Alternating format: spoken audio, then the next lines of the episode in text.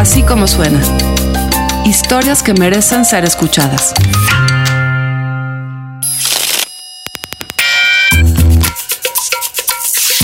México tuvo su segundo encuentro en el Mundial. Y ganó. José Pablo Salas entrega esta colaboración donde México y Corea se enfrentan con sonidos. Así como suena, México contra Corea.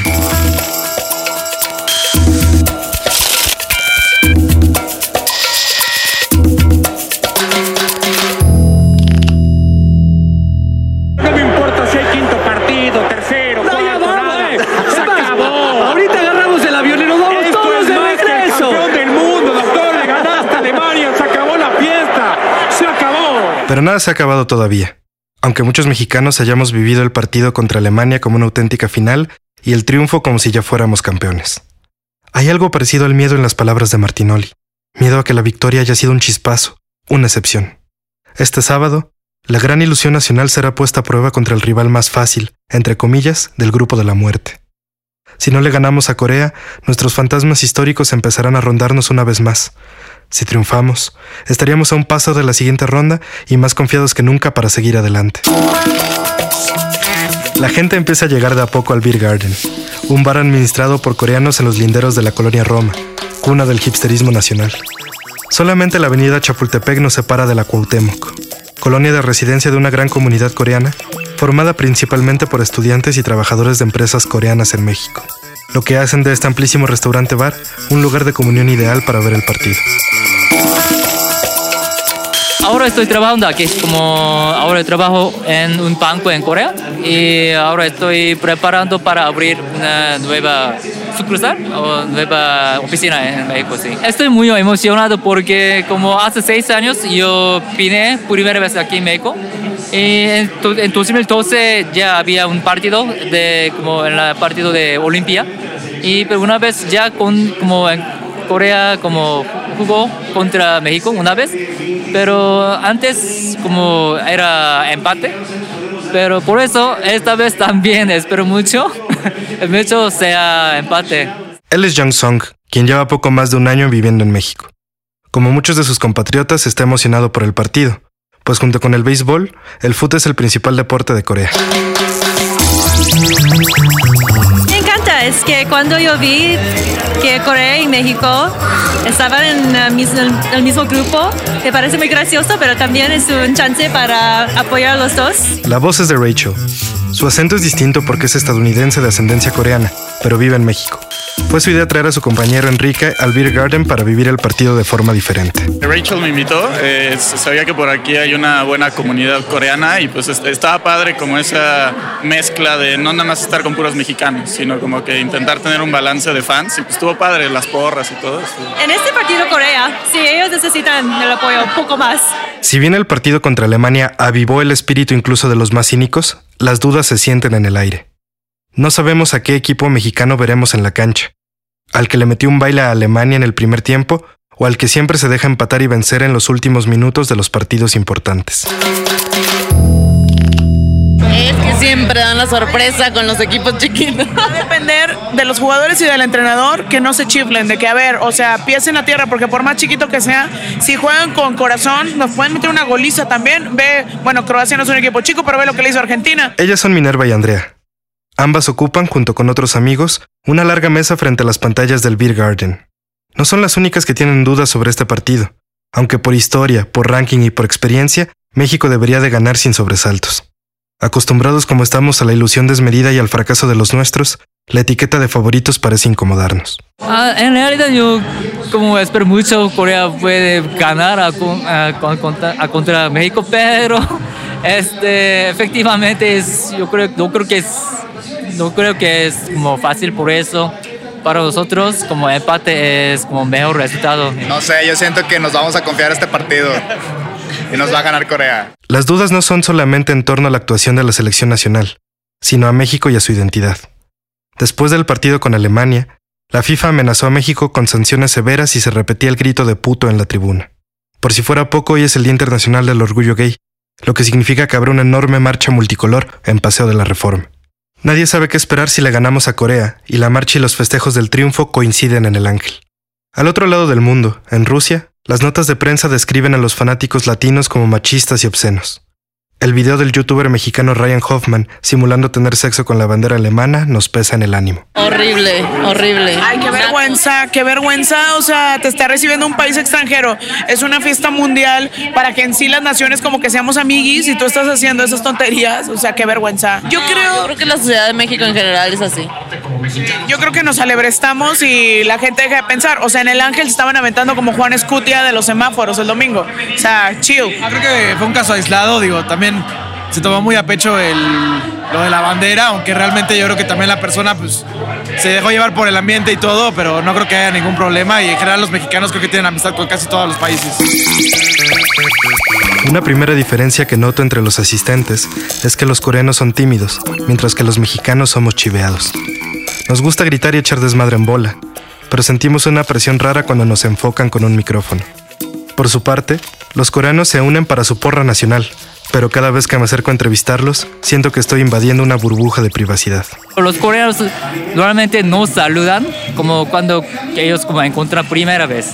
Como por ejemplo en- dentro de como elevador o en edificios. Normalmente aquí saludamos, ¿no? Pero en Corea normalmente no, no has- saludan esto. Por eso cuando vine aquí primera vez yo me sentía un poco raro porque otras personas no- desconocidas me saludaban.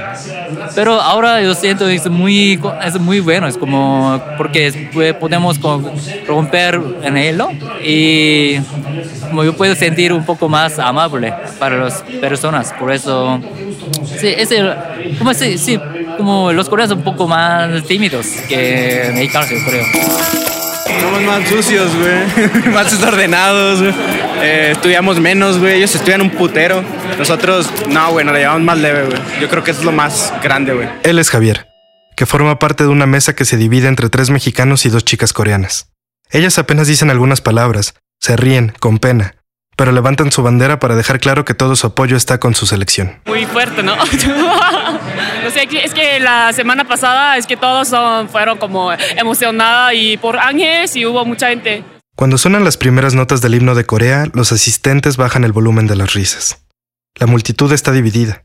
Como era de esperarse, hay mayoría de mexicanos, pero al menos una cuarta parte del bar es coreana.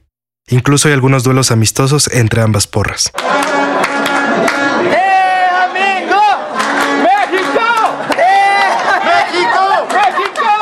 No puedo evitar notar que algunos de los asistentes coreanos más jóvenes hacen una pequeña reverencia cuando reconocen a sus mayores en un signo de respeto.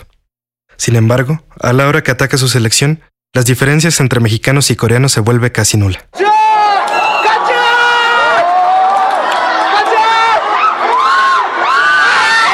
El partido es cerrado. Cada vez que el Chucky Lozano piensa en la pelota, ya tiene un jugador de Corea dándole una brutal patada que todos los columnistas calificarán de taekwondo al día siguiente. De pronto, una mano en el área de Corea da a México un penal. Contrario a lo que podría esperarse, el VAR no grita cuando se marca el penal. Quizás el retardo del árbitro en hacerlo, o quizás son los nervios, la historia de los malditos penales que nos ha perseguido por años. Pero esta vez no está Hugo Sánchez en la cancha, sino Carlos Vela, goleador de una de las generaciones doradas del fútbol mexicano. Una mesa llena de señores coreanos, todos por arriba de 40, aplaude el gol de México con serenidad. Uno de ellos hasta alza un pulgar en señal de felicitación. Al medio tiempo veo a algunos fanáticos de Corea pagar su cuenta e irse. Algunos más salen a fumar, pero justo al centro del bar hay una convivencia masiva entre fanáticos de ambas escuadras. Amigos que se reconocen, abrazos, besos, fotos con las banderas de ambos países. Por un momento, me da la impresión de que a los coreanos no les importa tanto perder, sino pasarla bien. A los mexicanos nos gusta cómo va el resultado, pero tampoco se siente la misma vibra heroica que contra Alemania, más bien una especie de alivio. Mi única hipótesis es que somos selecciones parecidas, acostumbradas a no llegar muy lejos en el Mundial.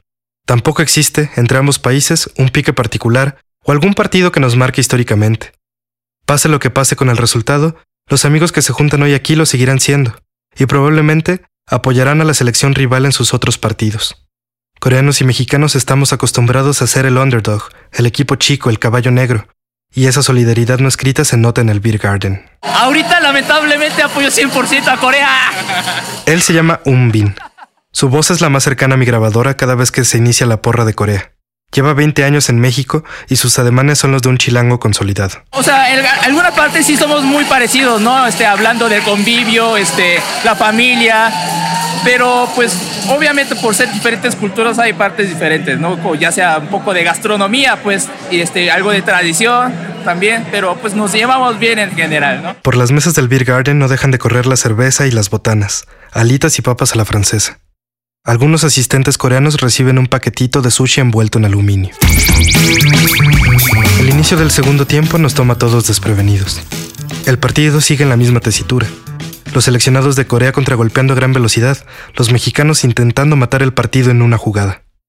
En una calca casi exacta del gol contra Alemania, Chuck inicia una de sus carreras que termina en un pase al chicharito.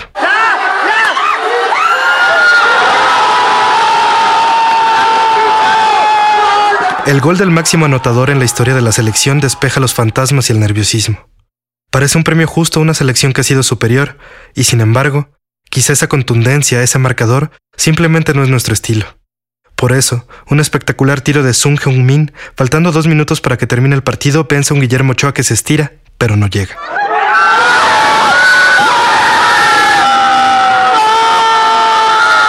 El festejo es enorme en el Beer Garden, como si Corea acabara de realizar una remontada espectacular.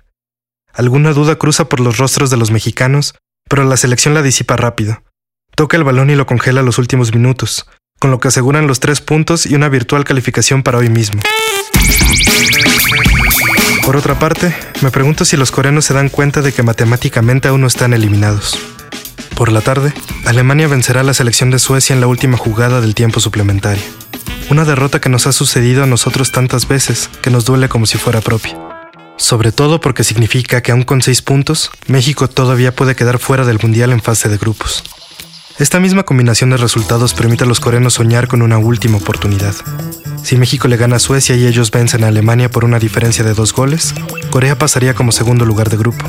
Es complicadísimo, sí, pero no imposible. Aunque medios como Cancha, el Huffington Post y la BBC ya dan por descalificados a los coreanos. Otro convivio masivo y multicultural cierra la mañana en el Beer Garden. Desde luego, no sabremos el resultado de la Alemania-Suecia hasta dentro de tres horas, pero luego de dos victorias poco importa la aritmética. La misma BBC nombra a México el equipo revelación del torneo y se pregunta quién nos puede parar. Tras el juego mostrado por el tricolor, parece que solo nosotros mismos. Pues si siguen jugando como lo han estado haciendo, yo creo que si alcanzamos el quinto partido, si todo se alinea como lo espera. Semifinal, yo creo que semifinal, fácil. ¿Y fuera del campo? ¿Somos la nación desmadrosa que quema banderas? ¿La que expone quizá por primera vez en un escenario global y en pantalla grande su homofobia y su racismo? Esta vez ayer yo vi un video de unos como mexicanos, estaban burlando de un coreano. Es que como me sentí un poco triste porque yo espero que ellos como sepan y espero que ellos sepan sus familias o sus como amigos pueden experimentar algo así en, tus países, en, en Corea también, porque en Corea también hay gentes malos, por eso. Creo que más o menos la gente aquí son muy amables, pero sí a veces es que oí casi todos los días ojos, ojitos, los lascaros y cosas como así, chinita, pero sí, es un parte de mi vida aquí. ¿Somos el desmadre? ¿El grito de puto? ¿O la convivencia pacífica de los festejos y la marcha LGBT en el ángel? ¿O somos esta última postal que me deja el Beer Garden? De un abrazo entre mexicanos y coreanos al pie de las dos banderas, cantando juntos el cielito lindo con todo tipo de acentos. Todavía queda mundial para descubrirnos, pero por ahora, los mexicanos estamos ocupados imaginándonos cosas chingonas.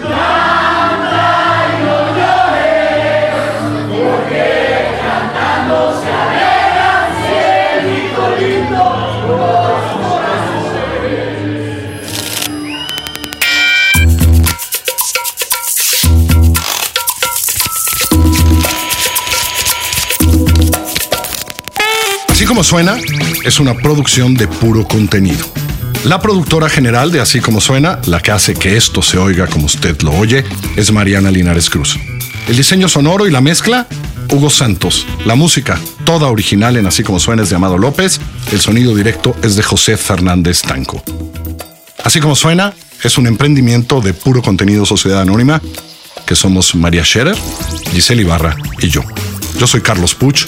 Les recuerdo que estamos en Google Play, en iTunes, en la página así como suena.com y desde hace muy poco en Spotify móvil.